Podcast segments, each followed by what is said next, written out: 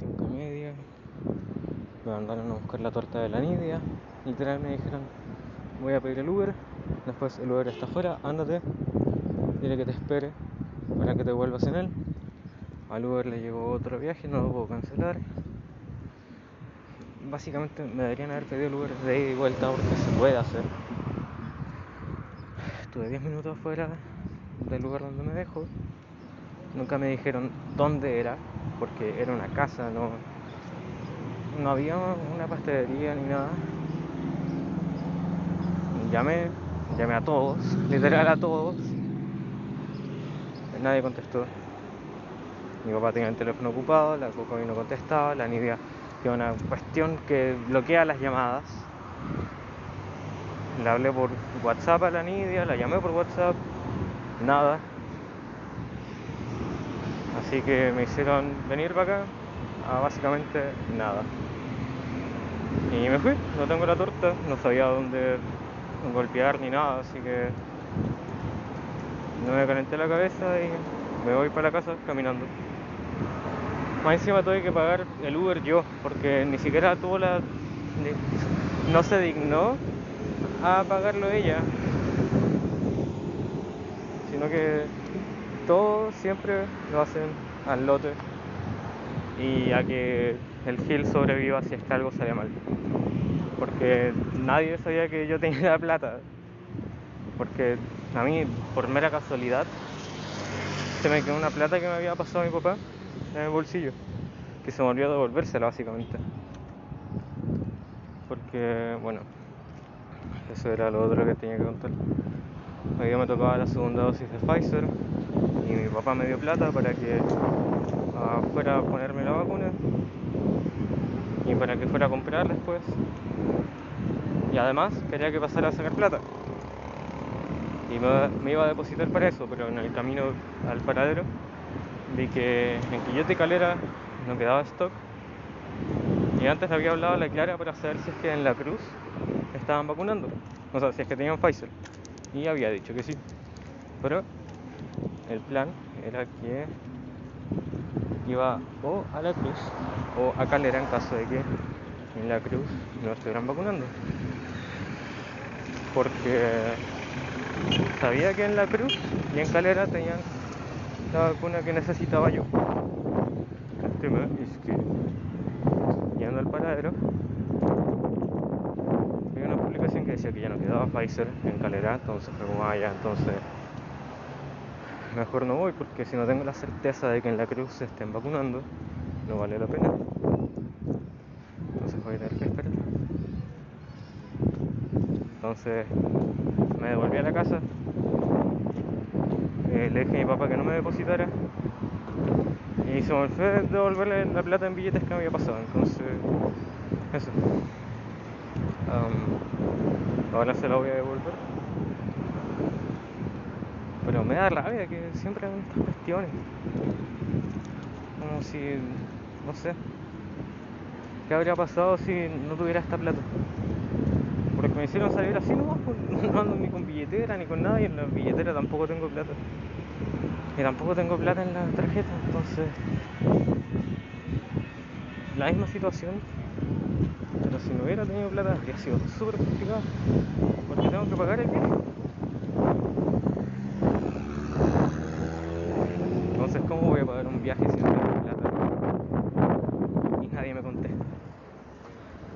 No sé, me, me dio plata eso. Pero bueno, esas qué cosas. Ay, bueno, otra cosa que pasó hoy día es que ah, la Renata salió con la paloma. Y no tengo muy claro cómo fue, pero la cosa es que la mamá estaba en el micro con ellos y de repente a la paloma se le ocurre nombrarme. Por una cuestión que pasó con un emoji en raid que a ella le salía como con una sonrisa. Y decía que salía con un bigote. Y la Renata con un mostacho. Entonces me nombró dijo tal cual, Franco y la Renata le pegó un codazo y quedó súper nerviosa de que la mamá haya escuchado entonces, eso. Um, uno es que la Renata no ha dicho nada de que haya salido mal. Y nada, eso solo que está nerviosa. Y me pidió que la, que la mamá se lo olvidara. Y eso.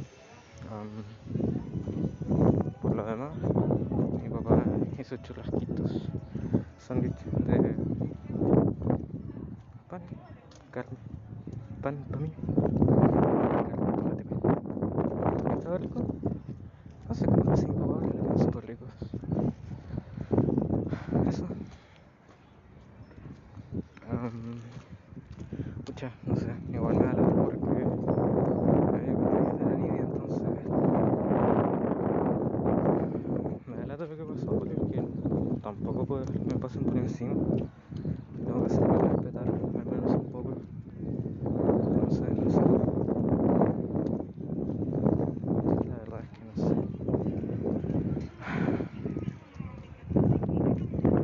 Cinco veces. Siempre digo eso para terminar. Bueno. Eso que son una niña que pasó fisiquita.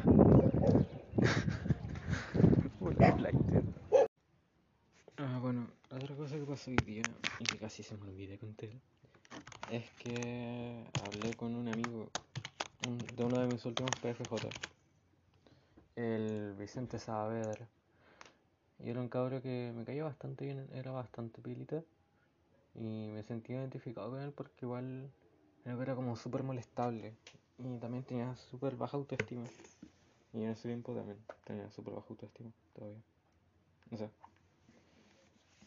Fue en el tiempo que como que recién estaba aceptando él como era, entonces estaba batallando por tener una buena autoestima. La cosa es que am, me dijo, oh, buena, jugué el LOL. Y él volvió hace poco de misión, pues. Y yo como, sí, sí, sí, o sea, empecé este año. Y quedamos en que vamos a jugar, pues. ¿Cuándo? No lo sé.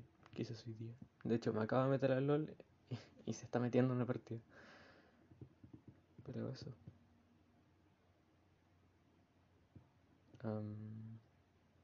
Nada. me cae bien él. No sé. Me acuerdo que él tenía muchas, muchas, muchas espinillas. Pero al punto que hasta le costaba afeitarse de la cantidad de espinillas que tenía. Y tenía que como que afeitarse bordeando las espinillas. Entonces era una cuestión impresionante. Pero no sé. El loco era bastante simpático. Y se notaba que le gustaba el evangelio. Entonces. Y le daba mucha importancia. Entonces. Me cayó bien por eso.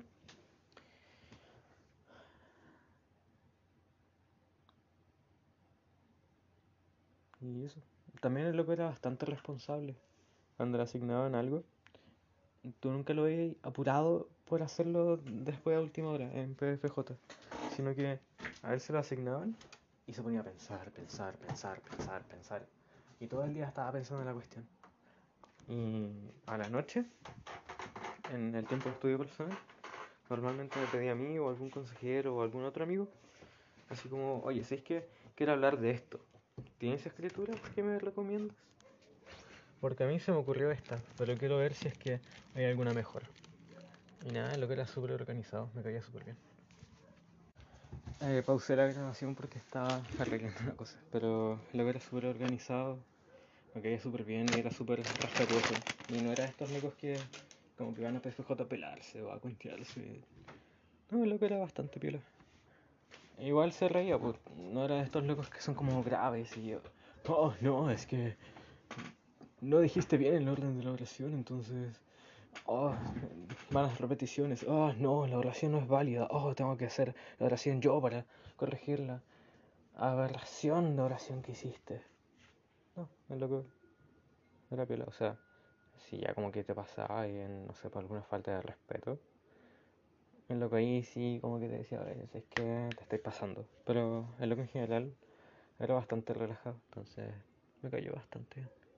Lo ven casi, para mí, es que esa fue misión al tiro. Entonces no es como que volviéramos del PFJ y habláramos harto, sino que literal llegamos Y como a los dos, tres meses se fue a misión. O como al mes o dos semanas le llegó el llamamiento y al poco tiempo ya estaba en misión. Entonces no pudimos hablar casi nada. Y le tocó servir en... no recuerdo dónde, pero en Latinoamérica. Creo. Latino o... O sea, sí, pues, en Latinoamérica, pero no sé si en Sudamérica o en América Central.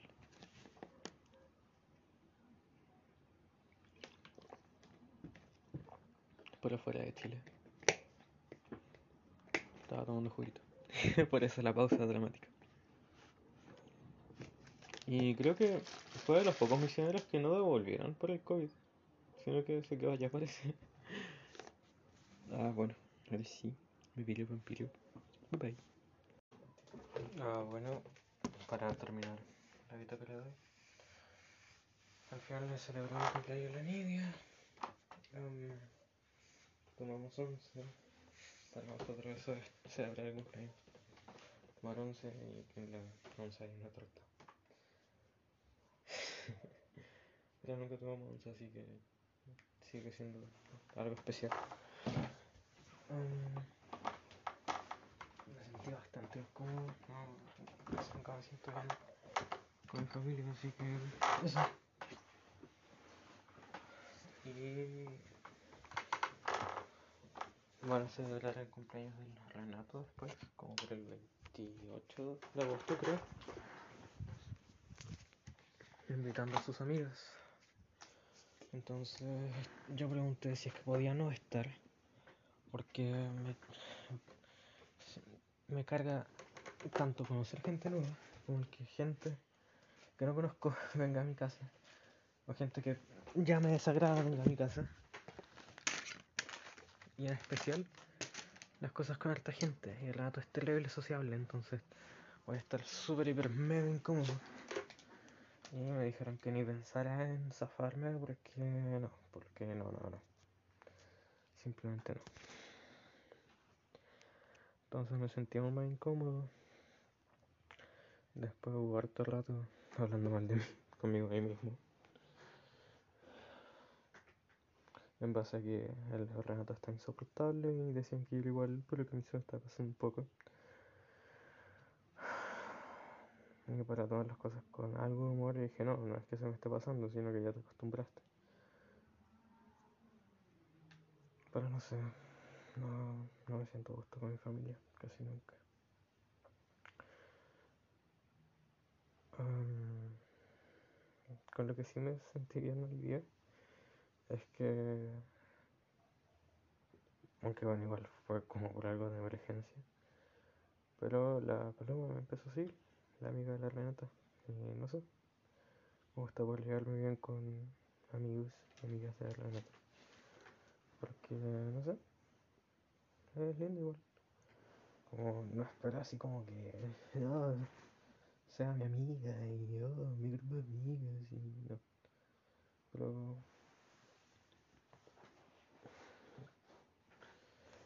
es lindo poder llevarse bien con el círculo cercano de la persona que te gusta y de tu pareja, porque no sé, supongo que habla bien tanto de ti como de sus relaciones y todo eso. Y de por sí es bacán porque es como de cierta forma confirmar que estás siendo alguien bueno para tu pareja porque los amigos son los primeros en decirte como no, no, no, me gusta ella para ti o no me gusta para ti, te hace mal. No, es que es muy esto, es muy esto otro. O no me gusta cómo estás tú por él o ella. Entonces, no sé. Es tranquilizador caerle bien a la paloma igual. No es que me sintiera como inseguro de la Renata, como en cuanto a hacerle bien o mal, porque ella igual me lo ha dejado bien en claro, tanto cuando hablamos como cuando escuché sus bitácoras. Entonces, es más que nada como un recordatorio de que estamos haciendo las cosas bien. Eso, así que eso. bye bye.